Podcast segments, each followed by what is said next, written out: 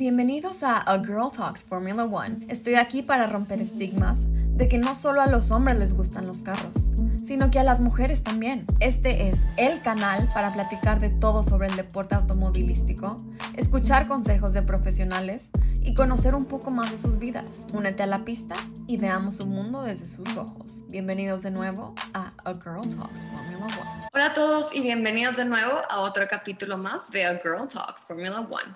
El día de hoy les traigo una invitada súper especial y es que Irene Aneas tiene muchísimo de qué platicarnos, ya que ella se dedica a los medios y a la comunicación en el deporte automovilístico. Anteriormente trabajaba igualmente en prensa, entonces yo creo que nos la vamos a pasar bastante padre hoy con diferentes anécdotas de esta española. Hola Irene, bienvenida al podcast, ¿cómo estás? Hola, muchas gracias por invitarme, muy bien deseando contaros mis aventuras. Claro. Oye, y cuéntanos, ahorita tú te dedicas actualmente a la comunicación de Leopard Racing, ¿correcto? Y haces un poco de agendar las cosas con los pilotos, haces su comunicación, un poco de su prensa, sus relaciones públicas. ¿Cómo te adentraste a este mundo? A ver, mi historia empieza en 2012 cuando por primera vez eh, trabajo para el merchandising de MotoGP en los circuitos. Eh, por resumirlo mucho, de ahí conseguí hablar con el que era, digamos, es el narrador y comentarista de cabecera en España, Ernest Riveras. Conseguí trabajo en Movistar MotoGP, que actualmente es Dazón. Eh, en Movistar estuve cuatro años como periodista e intérprete simultánea, es decir, hacía acción y creación de contenido y además en los directos en televisión para las carreras hacía de intérprete simultánea de inglés, italiano y francés al español. Y luego eh, me llegó la oportunidad para trabajar como jefa de prensa en Leopard Racing y yo tenía muchas ganas de estar en los circuitos porque mi trabajo como intérprete no me lo permitía, siempre estaba en el estudio en Barcelona y actualmente pues esta es mi tercera temporada con el equipo. Oye, y para hacer esto un poquito más spicy,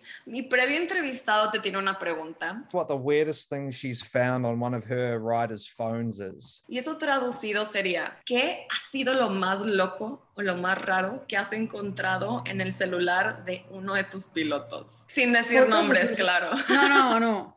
Fotos de sus lesiones. La verdad es que ellos son bastante privados y no es que tampoco yo, pero sí que es verdad que, por ejemplo, cuando se hacen daño o se hacen una herida, se hacen fotos muy detalladas que a lo mejor las mandan o al médico o a los amigos o a lo que sea, pero sí, lo más loco seguramente sería eso. Algo que yo no haría nunca solo por el hecho de la impresión que te da, pero claro. sí, ellos como que... Sí, como que son tantas sus impresiones en la vida, o sea, el simple hecho de estar en uno de los deportes de más adrenalina, como que siento que ya al final de cuentas les vale todo, ¿no? Ya nada les causa tanto impacto. Totalmente, y son capaces de correr ya sea una carrera, unos entrenamientos o lo que sea, y si es una lesión que mínimamente se lo permite, adelante que van con ella no, no se atemorizan. Y tú dime algo, ahorita que está toda esta como batalla entre que si eres Team Max o Team Lewis, ¿en qué equipo te clasificas? ¿Team Max o Team Lewis? Hablando de la Fórmula 1 un poquito. Tengo que decir que porque mi corazoncito siempre es de Fórmula 1, porque ahí descubrí que me gustaban los deportes de motor. En su momento no me gustaba ni me caía bien porque era el archienemigo de Fernando Alonso, pero ahora diría que Team Luis. Wow, oye, te lo juro que me encanta escuchar esta respuesta porque me encanta hacer esta pregunta, ya que esta temporada la batalla ha estado súper dura y normalmente la gente me dice Team Max, así que para mí esto fue cosa de otro, sobre todo viniendo de una mujer, pero me encanta que digas eso, la verdad, me encanta la versatilidad. Pero si tú tuvieras que escoger un piloto favorito, actualmente en la parrilla, ¿a quién escogerías? Creo que ya sé. ¿Hablas de parrilla de Fórmula 1 o de.? Sí, correcto, de Fórmula 1. yo digo y diré siempre Fernando Alonso. O sea, no, hay discusión alguna. ¿Y, qué te hizo como afiliarte tanto a Fernando? Cuéntanos. Nada, yo era pequeña, mi padre siempre veía las carreras de Fórmula 1 y yo las aborrecía porque, bueno, pues no sé, tenía 10 años y me aburría muchísimo, siempre lo mismo, decía, siempre dando vueltas, qué aburrido. Y un día me dijo, hay un español, tiene 19 años, eh, se llama Fernando Alonso y está en Minardi. Y a mí la verdad es que me daba igual de dónde fuera y cómo se llamara y dónde estuviera, pero ese día me llamó eso la atención. Y de ahí empecé a aficionarme. O sea, estaba chiquitito Fernando Alonso cuando lo empezaste a seguir, casi casi desde sus y más chiquitita Y más chiquitita estaba yo, sí, sí. Sí, por supuesto. 11 años, sí, 11 años algo así, algo así, sí, sí. Y supongo que mi padre me diría aquello para que me callara y dejara de Claro. molestarle, ¿no? Para que lo dejaras ver las carreras a gusto. Pero, sí, sí. Oye, ¿y tú estudiaste algo en específico como para empezarte a meter a todo este mundo de las comunicaciones? A ver, yo estudié la carrera de traducción e interpretación porque siempre Ujú. había hecho idiomas y quería como reforzarlo, aunque mi verdadera vocación era el periodismo. Pero una vez me dijeron, el periodismo es una carrera muy general, que lo tocas todo y a la vez no tocas nada. Y hay muchísima gente. Refuerza lo que más se te, lo que es lo que mejor se te dé. Y entonces tiré por los idiomas y luego hice un máster de periodismo deportivo. Sí. Claro, porque Como para eso es, complementar. Sí, claro, me encanta eso, la verdad. Y es que tú también haces un poco de eso con tus pilotos, ¿verdad? Les das un poco de clases de inglés y en tu previo trabajo hacías un poco de traducción igualmente. O sea, ¿cómo logras tú complementar tus dos carreras convirtiéndolas en una? A ver, la comunicación es básica y para en el mundial hay tanta gente, estamos en un deporte que llega a todos los países, entonces eh, para tener mayor comunicación y, y de más calidad, pues mejor si hablas idiomas, ¿no? Entonces creo que una de las claves también en mi trabajo es saber compaginar todo eso, pero el hecho de haber estado en la, en la otra parte como Sí. periodista me da otra visión cuando alguien nos solicita una entrevista pues puedo aconsejar al piloto qué es lo que le van a preguntar, porque hay un- ciertos patrones que se repiten. Entonces, esa experiencia previa me da la opción de anticiparme a situaciones que pueden, que pueden llegar. Y básicamente es eso, al final, si tú quieres o debes llevarte bien con todo el mundo, en mi posición, pues si hablas el idioma de otras personas, todo es más fluido. Claro, Sí. y, y sobre todo cuando vas a otros países o cosas del estilo, cuando vienen personas de otros países, porque siento que el inglés es el idioma universal para que todo el mundo se pueda comunicar entre sí. Lo es, pero sobre todo en, en el paddock de MotoGP reinan el español y el italiano, porque prácticamente o sea, Claro. el porcentaje de italianos y de equipos italianos o de equipos españoles y personal español es muy alto. Entonces, sí que es cierto que el inglés es, es la lengua que no te diría predominante, porque realmente yo creo que predomina mucho más el español o el italiano, pero sí que es la lengua vehicular pues entre las personas que a lo mejor son eh, los alemanes, los franceses, Claro. para comunicarse con el resto. Y sí, sí, al final en este paddock, salvo que no tengas una posición muy específica, pero es que incluso un mecánico que a lo mejor Sí. eh, su trabajo es como mucho más concreto, eh, al final si tiene un piloto extranjero va a necesitar el inglés para Claro. comunicarse con este piloto, para que todo sea más fluido, porque al final la comunicación está en mi departamento, pero también es necesaria entre los técnicos y los pilotos para que todo salga adelante mejor, sí, sí. 100% de acuerdo contigo. ¿Y tú cuántos idiomas hablas? En la actualidad yo hablo, aparte del español, obviamente, que es mi lengua madre, el inglés, francés, italiano y me defiendo un poco en alemán. Pero. Wow, te voy a decir algo. La verdad es que la primera vez que te hablé, te encontré en un podcast justamente italiano. Entonces yo pensé que eras italiana, pero dije, bueno, he tenido italianos aquí en mi podcast y pues han hablado en inglés. Entonces dije, bueno, vamos a hacer la prueba. Y luego empecé a ver que varias de las cosas que publicabas eran en español. Y yo, bueno, qué No, mejor no. que eso. Trato de variar un poquito entre tener hombres y mujeres en el podcast, así como también personas que hablen en inglés o en español para llegar a todo tipo de públicos y pues Genial. felicidades por tantos idiomas que hablas, la verdad. Gracias. Y me imagino que hace ratito nos querías decir quién es tu corredor favorito de MotoGP, ¿no? Cuéntanos quién es. Mira, como nunca he sido una fanática desde el inicio de las motos, aunque también me han gustado, pero de otra manera, yo no es que tenga un piloto favorito en MotoGP, pero sí que creo que el que está marcando, bueno, ahora está sufriendo, pero el que ha marcado realmente la diferencia o que tiene un talento impresionante es Marc Márquez. O sea, para mí es un piloto que combina agresividad con un talento innato inmenso, con disciplina, con gestión de las situaciones. O sea, yo creo que es una gran referencia, Marc Márquez. Un poquito de todo. Sí, sí, sí. Oye, y volviendo a la Fórmula 1, ahorita la batalla, vuelvo a lo mismo, entre Max y Lewis Hamilton está durísima. Y todo el mundo sabemos que Lewis Hamilton ha sido campeón mundial durante varios años consecutivos, pero este año es la primera vez que Max Verstappen va liderando sobre él y no solamente en una carrera, sino ya lleva como unas tres o cuatro. ¿Tú crees que Max Verstappen tenga la posibilidad de destronar al campeón mundial? Sí, claro que sí, este- eso sí. Yo Eso sí que lo creo posible, claro que lo creo posible. Además, la Fórmula 1 yo creo que es todavía más competitiva y más el nivel de exigencia o de factores es mayor al de, en mi caso, el territorio que yo conozco. Pero sí, claro que tiene la opción, sí, sí, sin duda. No, y que aparte a este punto de sus carreras, siento que estamos llegando a un punto en que la presión ya es tanta que ellos mismos se han estado de cierta manera autosaboteando en las carreras. ¿No Eso piensas sí, eso pero- del Gran Premio de Inglaterra? Sí, pero yo tengo que decir que creo que a nivel mental y psicológico Hamilton sabe gestionar muy bien las situaciones. Quizá en esta, a lo largo de la temporada vamos a ver otra cosa distinta, pero hasta donde yo sé, por así decirlo, o hasta donde yo Sí. he podido ver, creo que trabaja mucho en la parte psicológica y eso es fundamental para gestionar cualquier situación, o sea, que sí, la presión y todo esto, pero no se le puede dar en absoluto por, por desbancado, no sé, que Claro. todo puede pasar, pero sí que es verdad que Verstappen está muy fuerte y que mm, podría ser, sí, sí. No, y que te voy a decir algo. En mi opinión, no fue culpa de nadie ese choque en el Gran Premio de Inglaterra.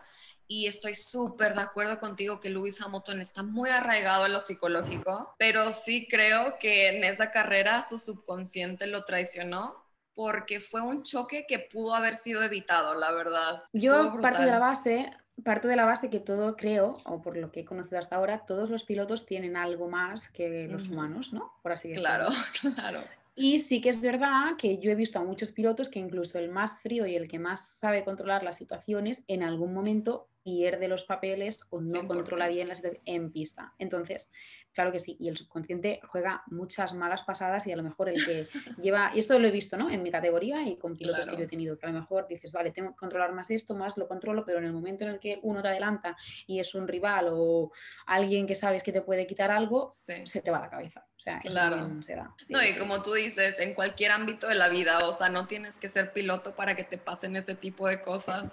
No, Y tú, ya que lleguen las regulaciones del 2022, que bueno, aparentemente todo va a ser un poco más equitativo, ¿qué pilotos crees que tendrían la oportunidad de ser campeones mundiales aparte de Max Verstappen?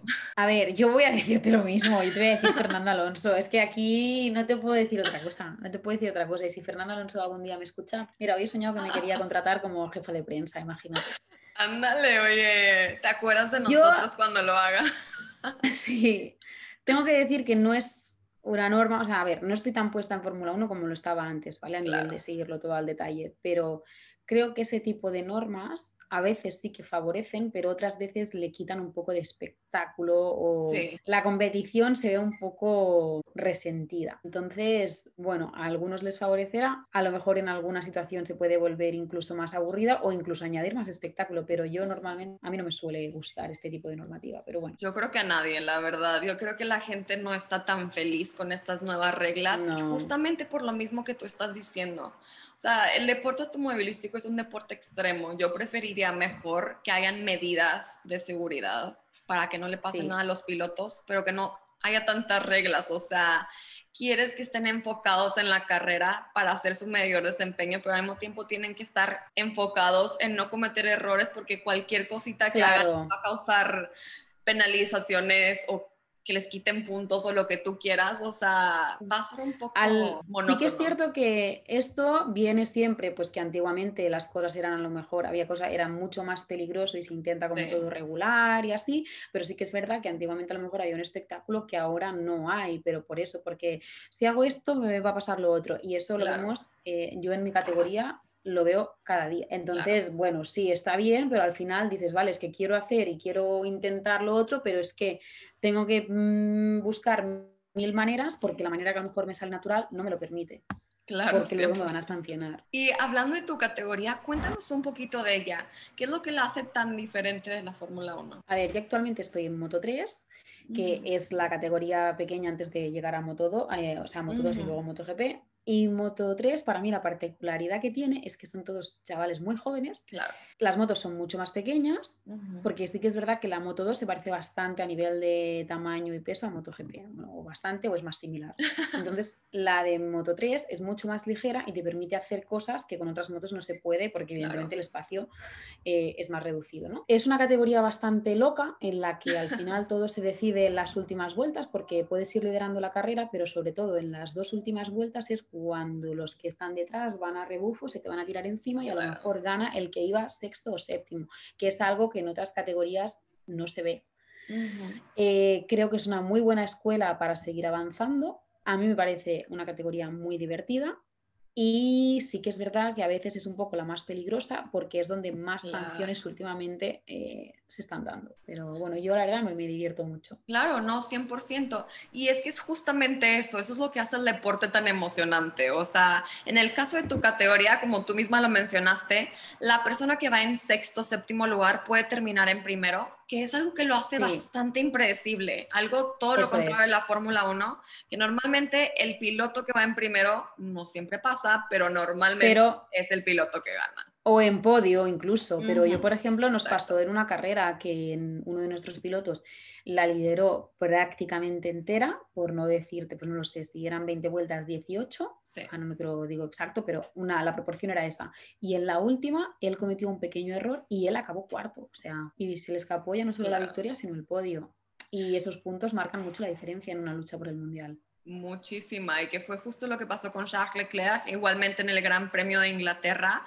Él iba liderando casi toda la carrera y en esas últimas dos vueltas Lewis Hamilton lo rebasó y acabó ganando el primer lugar. Yo creo que él es el piloto del que más estoy esperando una victoria esta temporada, porque a Sí, pesar de que amo a Carlos Sainz, hasta esta fecha es mi piloto favorito. Hasta esta fecha sigue sin ganar su victoria. Me encantaría verlo con una victoria, si no es este año, el próximo. Pero Charles Leclerc lo hemos visto teniendo varias victorias. Entonces, yo creo que es el piloto que más me gustaría que ya obtenga su victoria este año. ¿Tú qué piloto escogerías? Bueno, pues Fernando acuerdo Alonso, no cuenta. No, bueno, pero, Hay que o sea, ser un sí, poquito realistas ahorita. Sí, pero estoy de acuerdo contigo. Creo que, que sí, que Leclerc. Muy bien. Y ahora, para casi finalizar la entrevista, te tengo una última pregunta que me encanta hacerle a la gente al final de la entrevista. Vamos a hablar de la W Series, la serie de mujeres. Ahora, nosotros sabemos que han habido mujeres en la Fórmula 1. No hemos vuelto a ver una mujer desde 1992. Y luego empieza el auge del feminismo y el poder femenino y todo este tipo de cosas y crean la W Series. Siendo honestas, ¿tú crees que crearon esta categoría para que las mujeres no vuelvan a la Fórmula 1? Porque esta categoría está tomando tanta fuerza que está haciendo lo equivalente a la Fórmula 1, pero para mujeres. ¿O tú cuál crees que sea el propósito de esta categoría? Mira, el propósito inicial no lo sé, pero creo que en general, si se busca, no sé desde qué punto de vista tú me lo preguntas, pero yo creo que sí, en general se busca que haya cierta igualdad, al final hacer una categoría solo para mujeres, pues no tiene sentido. O sea, sí que es Claro. verdad que históricamente, y sobre todo hablo por lo que yo he conocido, ¿no? En, en motos. Pero sí es verdad que hay más dificultades porque todavía existe ese pensamiento de una mujer no va a ir igual de rápido que un hombre, ya siendo desde niñas, por piloto, pilotos chica que conozco, Claro. que los sponsors, o sea, que pese a haber ganado campeonatos regionales, estatales y no sé qué, luego nunca tienen la oportunidad, pese a ser las ganadoras. O sea, al final lo que se busca es una igualdad, ¿por qué hacer una categoría distinta o por qué hacer esa separación? Entonces, yo no sé con qué intención se creó inicialmente, pero está muy bien porque da visibilidad y porque se demuestran ciertas cosas, pero al final lo miras fríamente y es una Claro. segregación. Entonces ahí es cuando dices, sí, vale, muy bien, pero al final es que estamos haciendo, bueno, no sé, no acabo de encajar con esas cosas, digamos. Estoy súper de acuerdo contigo. Yo también lo veo más en el sentido de que las mujeres ya no se quejen que no son parte del deporte automovilismo. Sí, sí, sino más bien, bueno, aquí tienen su categoría, ya no traten de venir a la Fórmula 1. Así lo veo un poquito yo, que sí estamos viendo como varias pilotas femeninas están formando parte de las escuderías juveniles, eso para mí está buenísimo, pero no sabemos hasta qué tan lejos pueda llegar. Uno de mis entrevistados nos dijo, es tan, a tal grado de que en otros niveles de la Fórmula 1 sí pueden competir las mujeres, que me parece que es en la Fórmula 3, pero me dijo, si tú ves el podio, tienen diferentes trofeos para las mujeres que para los hombres. Es que Cuando gana una mujer, le dan un trofeo diferente. Como, y, lo que dijo esta persona, no, no tiene sentido. Esta persona dijo, es como diciéndole, bravo, eres mujer y ganaste, aquí está tu trofeo de niña, como más o menos de esa manera bueno, ya solo el tiempo dirá a ver qué pasa. Y cuéntanos, Irene, ¿en dónde te pueden seguir las personas que nos están escuchando? Pues mira, me pueden seguir en Twitter y en Instagram, que son las redes que más uso. En Twitter estoy como Irene Aneas, que es mío. Instagram, si se pone mi nombre aparece igual, pero el usuario es más complicado, que es Aileen, con dos is, dos is y dos n's, que como lo tengo desde el principio, nunca lo quiero cambiar. Claro, y nada, sobre todo lo que intento es dar un poco a conocer mi experiencia, mi día a día en los circuitos y un poco en mi vida, que al final yo no concibo mi vida sin mi trabajo y sin todo lo que ello implica. Así que al final está todo mezclado, pero es que esa es mi vida y mi vida se basa en eso. Y es justamente eso, poner un poquito de tu vida profesional y de tu vida personal. Y a todos los invito a seguirla porque está interesantísimo su Instagram, estoy segura que les va a encantar. Y me encanta cómo haces esa sincronización de colores igual, a veces hasta tus outfits normal de tu vida diaria son parecidos a los del color de tu equipo. me encanta todo ese tipo de cosas. Entonces, para que todos la sigan, igualmente muchísimas gracias a todos por haber llegado al final de esta entrevista y nos vemos otra vez en dos semanas en otro capítulo de A Girl Talks Formula One. Hasta la próxima. Chao, gracias. Muchas gracias por haber formado parte de esta carrera con nosotros y haber llegado al final de la entrevista. Nos vemos en el próximo episodio o en nuestras redes sociales de Instagram y YouTube, A Girl Talks Formula One. Hasta la próxima.